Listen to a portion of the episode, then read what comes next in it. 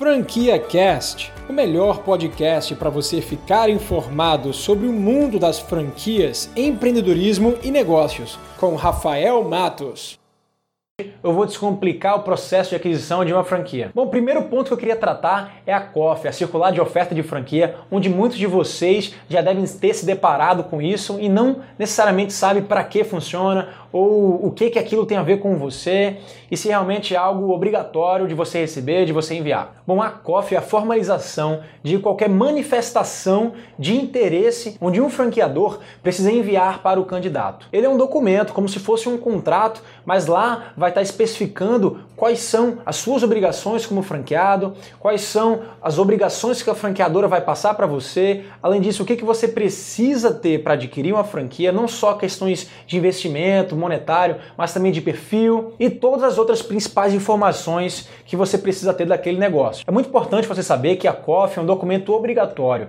que a lei das franquias ela pede para toda franqueadora enviar para o franqueado naquele primeiro momento de interesse no contato dele. E que somente depois de 10 dias do recebimento da COF é onde aquele candidato pode pagar ou assinar pelo contrato de franquia. Bom, após a parte de COF e de contrato, quando foi enviado a minuta final, você para se tornar um franqueado, você precisa abrir a sua empresa, você precisa abrir o seu CNPJ e formalizar isso junto com a Receita Federal. E o próximo documento que você precisa ter nessa fase é o contrato social ou o requerimento do empresário, dependendo do tamanho do porte da empresa que você for adquirir. Esse documento deve constar todas as responsabilidades, os direitos e os deveres da sua empresa e também informar a relação de sócios e outros dados importantes. Após você ter esse documento em mãos, o próximo passo é muito simples. Você precisa ir no cartório, onde você vai reconhecer toda essa papelada. Na verdade, vai ser o cartório de pessoa jurídica que vai te dar o respaldo que você realmente é uma firma e que você agora tem poderes para tal. E o último passo é você registrar a sua empresa com todos esses documentos